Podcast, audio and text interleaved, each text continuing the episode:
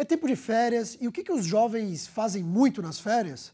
Jogam videogame. Está na moda, por exemplo, o Fortnite de tiro.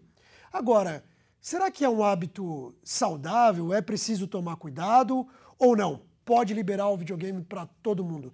E será mesmo que só os jovens jogam videogame? O debate de hoje na Origem dos Bytes será sobre videogames.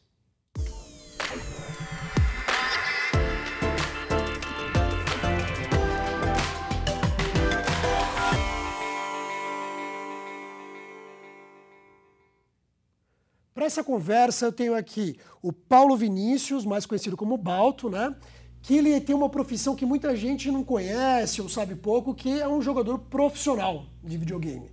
Ele leva a vida assim. Também temos aqui o Danilo Passici, é isso que fala? Parisi. Parisi, isso. Parisi. Pronto. Danilo Parisi, que ele é tanto do Silks Group quanto da faculdade ESPM, lá ele é professor, e ele faz uma pesquisa, ele coordena uma pesquisa sobre gamers, sobre os jogadores de videogame no Brasil. Quem são, qual, o que, que eles gostam, o que, que eles consomem e por aí vai. E também por Skype aqui do Rio de Janeiro, onde ela mora, a Nath Kreuzer, que é youtuber, e ela joga videogame de uma maneira mais leve, descontraída no dia a dia, assim, não é isso, Nath? É, mais casual. Mais casual. Então tá, muito obrigado aí pela presença de todos e vamos conversar, começar essa conversa.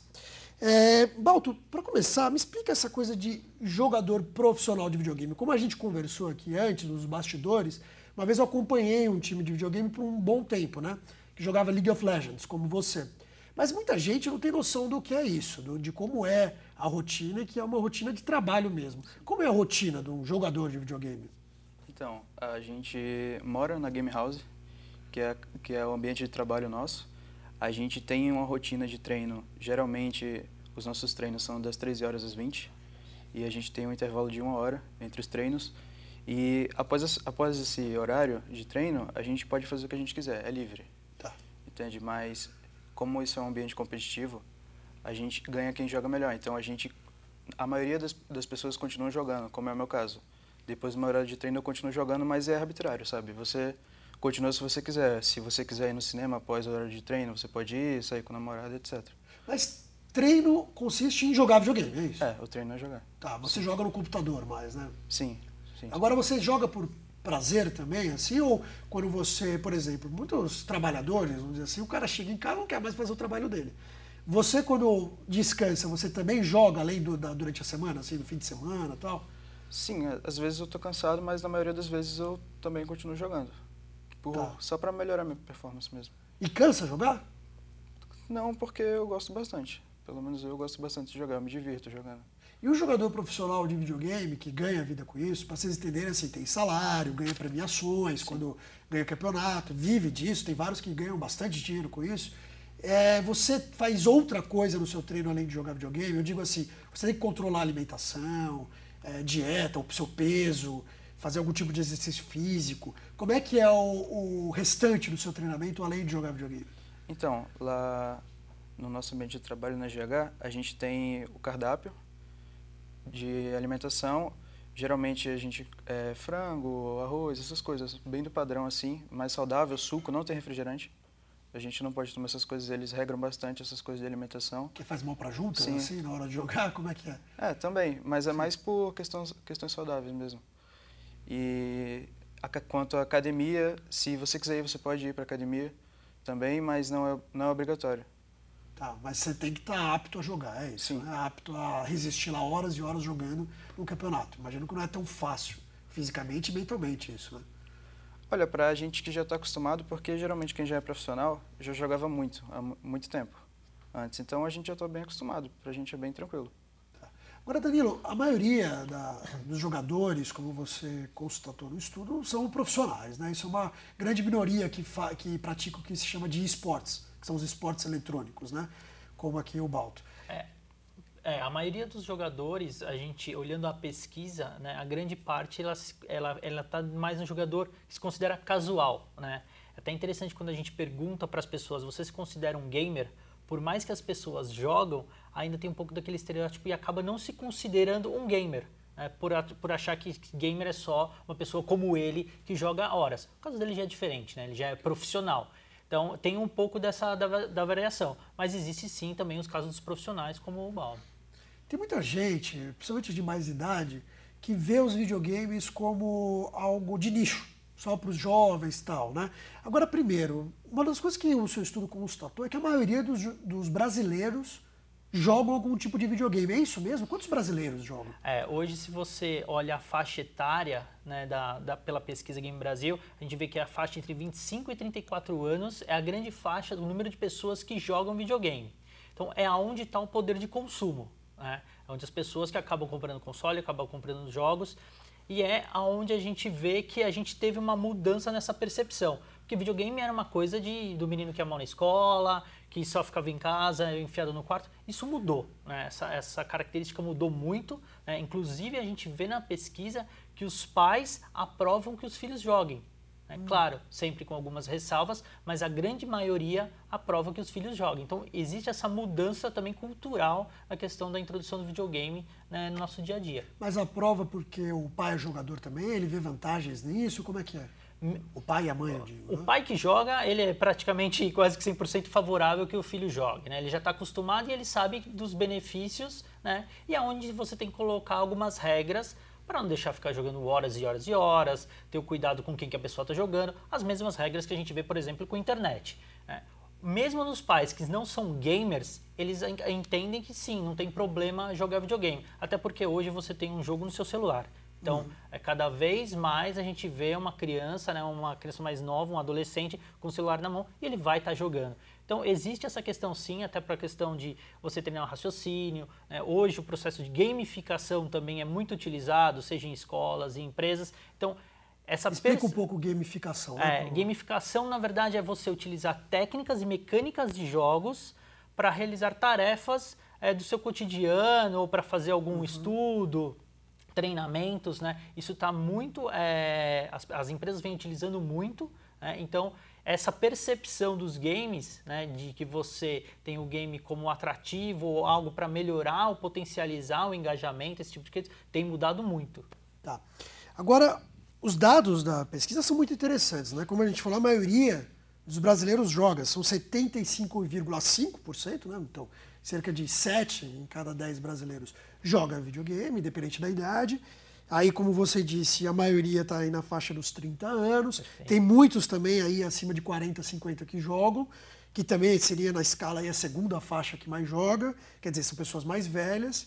E aí, esse estereótipo do garoto isolado, como você falou, quebra totalmente, porque também a maioria é mulher, não é garoto, né? são mulheres, quer dizer, quase 60% de mulheres. E uma grande parte faz isso enquanto faz outras coisas da vida, né? Escuta música, vê TV, tá, espera lá no dentista, fica jogando é, Candy Crush, Perfeito. algo assim, né? Então quer dizer que o, o, o jogo está cada vez mais incorporado à vida de todo mundo, é isso? Está incorporado e ele está mais presente no dia a dia mesmo. A gente vê muitas pessoas colocam que acabam jogando em trânsito. Muito também por, por essa utilização do, do, celular ou do tablet, né? Em qualquer lugar. Posso estar aqui é, esperando para fazer entrevista e posso estar jogando algum tipo de game.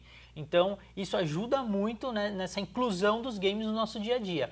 Eu costumo dizer que houve uma democratização dos jogos a partir do uso do mobile. Acho, acho que essa mudança né, de você ter o celular e o tablet ajudou muito. Não só o consumo, mas até a própria indústria dos desenvolvedores mesmo que podem hoje publicar um jogo, por exemplo, numa loja como Google ou Apple.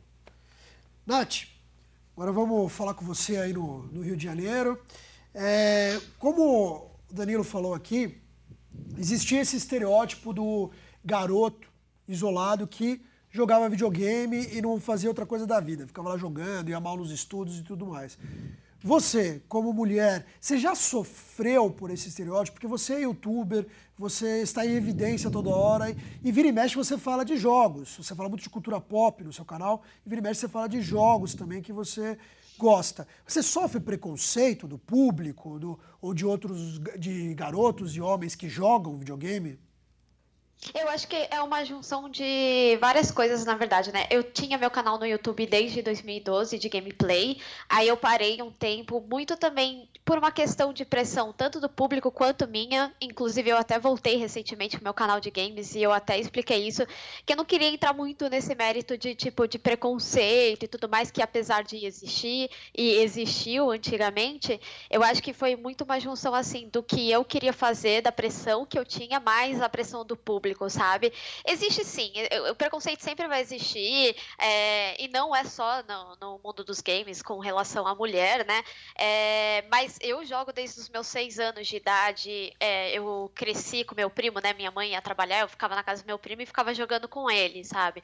E eu acho que essa questão das mulheres jogarem é uma coisa que já existia, só que hoje em dia existe uma formalização, né, do meio, eu acho que existe. Então, por exemplo, você pega agora os jogos de celular que já entram como ser gamer e não necessariamente só do console, sabe? E eu acho que também é, muito disso de ter aumentado foi também com a, a como o, o game, o meio de game amadureceu, né? Quando a gente fala muito dos pais hoje em dia aceitarem mais, eu acho que vem muito provavelmente também do Atari ser desde os anos 70 para os 80, então você já tem um, um costume do, dos pais jogarem. É como se fosse, por exemplo, um meio de música, sabe? Quando você vê alguém que toca, é geralmente porque seu pai tocava e consecutivamente vai passando pela família, sabe? E, e também os consoles portáteis, né? Hoje em dia a gente tem, por exemplo, o Switch, que ele é um console igual ao PlayStation e o Xbox, mas ele também se transforma num portátil. Você pode sair por aí com ele, né? Então, hoje em dia fica, é muito mais fácil, sabe? A gente tem uma tecnologia é, muito mais avançada e eu acho que também cresce no interesse. Os próprios jogos começaram a trazer, tipo, tipo, o Xbox e o Wii trouxe, tipo, o Wii Fit, sabe? Então, eu acho que até mesmo a linguagem deles com o público acabou se abrangendo. Agora, Nath, eu eu também jogo videogame desde criança, até hoje gosto, né? Foram mudando os tipos de jogos. E isso eu incorporei bastante na minha vida, né? Profissional ou de estudos. Como é que você incorpora isso na sua vida, né? Como você consegue jogar e manter o resto da sua vida de uma maneira saudável, balanceada. E outra coisa, os jogos influenciaram muito a minha forma de pensar. É, muitas, muitas escolhas que eu tive na vida é, foram influenciadas pela minha experiência também nos jogos. Você também é influenciada por jogos? Que tipo de jogo, por exemplo? Uh, hoje em dia eu gosto muito de jogar jogos de plataforma e fighting game. E eu acho que depende. Eu não sei se chega a influenciar em, eu como pessoa, mas eu acho que, lógico que o jogo, ele te. É, dependendo do jogo que você joga, por exemplo, ele joga LOL e você precisa de muita dedicação para isso, sabe? Então eu acho que isso te, principalmente ele como profissional, ele precisa se regrar ali como jogo algo profissional e não tipo que nem eu fico jogando aqui em casa normalmente, sabe? Então eu acho que existe sim uma mudança, mas é, eu acho que hoje em dia o que me modificou seria mais para não me atrapalhar na minha rotina, porque além do conteúdo de games, eu também tenho o, o canal de filmes e séries, então eu, eu preciso de tempo para assistir uma série ou para assistir um filme, para fazer a crítica, para fazer teoria sobre, e aí eu tenho tempo de jogar e às vezes é, ficar ligada nas notícias. Eu gosto muito de falar sobre games e não só jogar também, sabe? Ficar sempre é, com as novidades. Então, acho que você precisa só se regrar de não ser realmente um jogo que te consuma muito assim o tempo, Sim. sabe? É, e é algo que vale tanto para jovens quanto para adultos, né? É, agora, por exemplo, no meu caso, eu sempre me regro muito bem, tento não jogar muito, mas às vezes eu abuso. Então, ultimamente eu ando jogando muito jogos do estilo Battle Royale, que está na moda, né? Como Fortnite, Player Knows Battleground, PUB e tal. E às vezes eu jogo muito, me cedo, fico cansado, tenho enxaqueca, acordo mal no dia seguinte. Até falei isso uma vez aqui no, no Origem dos Bytes também, que é, você acorda às vezes olhando algumas coisas meio pipocando assim na, na tua frente, não é tão saudável. Você já se sentiu assim, que em alguns momentos você abusou demais e ficou com aquela ressaca de videogame? Quer dizer, videogame também tem esse problema de às vezes poder viciar e fazer mal além do bem que faz e que a gente sabe também, de exercitar raciocínio e tal? Uh, olha, eu acho que eu nunca fiquei assim. Eu já fiquei assim com o filme, por exemplo, que hum. precisava muito, mas é, eu nunca fiquei com ressaca de game, sabe? Porque hoje em dia eu tenho muito mais como uma proposta de ser algo realmente saudável, algo que eu vou fazer quando eu quero e não por uma necessidade. Por isso que eu até eu, eu, já fui, sim, é, não saudável, vamos colocar assim, porque quando eu morava em São Paulo, eu morava perto do aeroporto. E aí eu não conseguia gravar meus vídeos porque ficava passando avião. Então eu precisava gravar depois das 11 da noite, que era quando o aeroporto é, fechava. E aí eu ficava gravando de madrugada, meu sono começou a se desregular. Então, nesse aspecto, sim, foi uma forma não saudável, mas porque eu também precisava fazer o meu trabalho e por uma inconveniência do local que eu morava, sabe? Mas hoje em dia, com a volta desse conteúdo, é muito mais uma proposta de ser algo divertido, de, de ter aprendido com os erros também, sabe? Então, hoje em dia, não, eu não não acontece mais. É. é, importante balancear. Jogadores casual como você, como eu, a gente consegue fazer isso. Agora, Balto, você já tem que jogar um monte. Você às vezes se sente meio desnorteado, meio, meio num outro mundo, assim, quando você joga demais ou você já está super acostumado? Olha, além de ser questão de costume, é questão também de você fazer a rotina certa. Por exemplo, você vai jogar seis horas seguidas dessas seis horas seguidas que você vai jogar, você tem que fazer um intervalo para você pelo menos comer alguma coisa, tomar um banho, entende? Acho que tem essa questão também, se você for jogar muito. Tá. Se você perguntasse, né, se eu parasse, fosse perguntar para algum psiquiatra que é especializado em vícios comportamentais, eu, eu desse o seu perfil para ele, provavelmente ele ia falar que você era viciado em videogame, viciado em... Você concorda com isso? Você acha que existe vício em videogame? Digo, mexe com a tua cabeça, que isso você às vezes não consegue parar de jogar. Tem isso? Você seria um viciado além de jogador profissional ou não? Olha, não. Eu acho que não, porque o tempo, às vezes quando tem férias, quando a gente tem férias, eu vou para casa e eu eu nem fico jogando, sabe? Quando eu fico de casa, eu prefiro ficar fazendo outras coisas, eu não fico jogando, então eu não considero isso um vício. Talvez por você ser regrado, é isso, né? É, sim, também. Tá.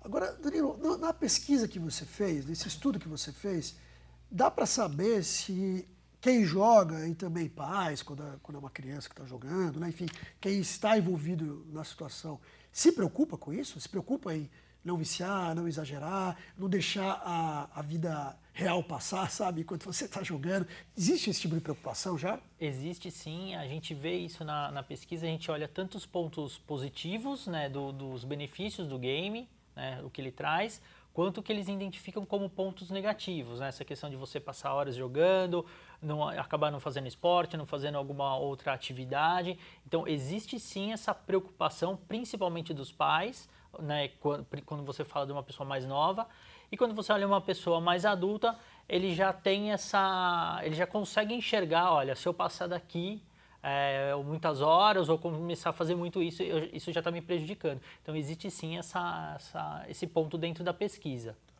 É outra questão aqui que se levanta muito do, do que seria um ponto de vista negativo, né? Uma, uma, um aspecto negativo dos videogames é como poderia influenciar a mente para coisas ruins. Por exemplo, jogos violentos vão fazer com que pessoas se tornem mais violentas. Uma vez eu, eu conversando com o Nolan Bushnell, que é o fundador da Atari, uma vez que eu conversei com ele, a Atari assim, é uma das, é, ele é praticamente o, o, pai do videogame que a gente conhece, e o Nolan ele falou que isso é uma grande besteira porque é uma crítica só daquelas pessoas que têm medo de novidade e não conseguem lidar com novidade, balancear isso, né? E que pessoas violentas são pessoas violentas. E que o videogame não, não, não influencia. Mas também já ouvi de muito psiquiatra que sim, influencia. O que, que, vocês acham? Assim, você no seu, no seu, estudo, você nota que quem pratica mais tem algum comportamento diferente ou, ou, não? Não, acho que, acho que essa discussão ela sempre volta, né? Toda, toda vez que a gente lança a pesquisa, a gente lança ela, normalmente essa, essa discussão volta à tona. Eu acho que é aquilo, a pessoa ela tem uma predisposição, né? É a mesma coisa o vício. Se a pessoa tem algum tipo de vício, é, ela já tem essa predisposição e você vai ver que, que a pessoa que tem um, um vício, ela acaba é, se viciando em alguma outra coisa. Se ele sai de um vício, se ele começar a se apegar muito a outro, ele acaba se viciando. Então, acho que existe essa predisposição dentro da pessoa e talvez aquilo possa ser um gatilho. Né? Mas assim, se você vê o número de casos que a gente tem que são relacionados a games por uma suposição ou por algo que as pessoas acreditam que seja, é muito menor do que o que a gente vê no número de pessoas que estão jogando. Né? Só no Brasil a gente fala de mais de 70 milhões de gamers. Então você não vê as pessoas que estão jogando aí por aí um monte de louco, você vê um monte de louco, mas talvez não que não Muitos jogue. que não jogam videogame, É, acho que uma jogue. grande maioria que não joga videogame é louco, né? Então, Ô, Nath, e você? Você acha que o videogame influencia de alguma forma negativa o pensamento ou, ou não? Você que está aí no meio do YouTube, que, onde tem muitos jogadores de videogame, tem até o YouTube Games, né? tem apps dedicados a gamers também, você está nesse meio. Você acha que muda de alguma forma o comportamento? Não, eu acho que ele falou muito bem. Eu acho que isso é muito uma questão de quem já tem uma predisposição, sabe? Porque a gente pode ver até outras estatísticas, né? De tipo, ai, álcool torna as pessoas mais violentas, sabe? Tipo, se for assim, tudo torna as pessoas violentas, sabe? Eu acho que é muito da pessoa e é como pode ser um jogo, pode ser um, um, um filme, pode ser qualquer outra coisa que ela consuma e que influencie ela de alguma forma, vai potencializar uma predisposição que ela já tem, mas eu não acho que seja o que ela consome sim. É lógico que assim, existe a questão de você, se você tem um filho, vai, e aí ele joga um jogo de mais 18, essas coisas, precisa de um acompanhamento aí e tudo mais. Mas eu não acho que é o jogo que vai fazer com que isso aconteça, é da pessoa. É, ou seja, vamos, vamos passar a culpar as pessoas pelas besteiras que elas fazem, né? Não o videogame, né? Quem, quem faz a besteira é o ser humano, não um personagem de videogame, né? Agora, para a gente terminar aqui o papo, para quem viu né, agora o programa e quer ver lá, por exemplo, o filho jogando videogame o dia inteiro e pode achar que aquilo é perda de tempo, perda de vida. Então, o que eu pergunto aqui para o Balto é, esse menino que joga videogame o dia inteiro, ele pode se tornar um jogador profissional, né? E dá para viver disso, dá para você ser um profissional disso, dá para levar isso para sua vida. Por exemplo, eu conheci um ex-jogador profissional que montou uma escola um, né, de, de, gamers, outro que virou psiquiatra que atende gamers. Quer dizer, você pode levar uma vida só em função disso mesmo ou alguns pais têm que se preocupar e achar que é perda de tempo? Olha, a minha mãe ela tinha essa preocupação também, porque eu jogava bastante, inclusive faltava aula para jogar. Mas, sim, é, não é perda de tempo. É, muitos jogadores hoje em dia estão ficando bem ricos, porque não é só competição, você pode fazer stream também jogando, entendeu? Que é o que mais dá dinheiro nesse meio. E não, não acho que seja perda de tempo. Muitas pessoas são bem, é, bem sucedidas por conta disso. Bem, então você não precisa se preocupar tanto se você vê seu filho jogando videogame. Porque também, como a gente falou, e aí eu falo até por experiência própria, o videogame ajuda muito a trabalhar o raciocínio, a lógica. Tem jogos muito elaborados, como Civilization, de estratégia, onde você tem que construir uma civilização inteira, que você também, inclusive, se informa mais, né? Sobre a cultura de povos diferentes e tudo mais, contanto que o jogo seja apropriado para o seu filho, como a Nath falou, né? Não vai dar um jogo aí para maiores de idade para ele jogar. Ou acompanhe de perto, né?